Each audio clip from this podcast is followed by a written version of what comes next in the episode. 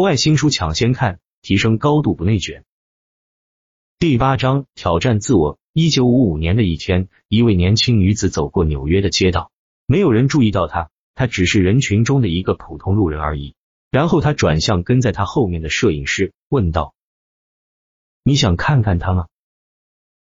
这名妇女脱下外套，蓬松了她的卷发，并摆出了一个姿势。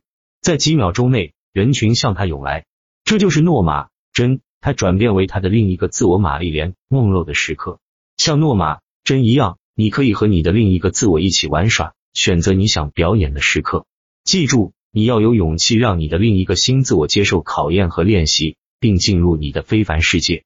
从一个简单的挑战开始，例如去一家咖啡店，试着以你的另一个自我的身份走路、点菜、喝酒；或者下次你和朋友或家人一起玩游戏时，以你的另一个自我身份进行玩耍。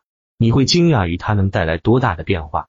这些简单的练习是一种很好的方法，可以让你在低风险的情况下习惯于你的另一个自我，并测试其力量。如果你已经对激活你的另一个自我感到自如，那么当你真正需要的时候，就会更容易调用这个力量来源。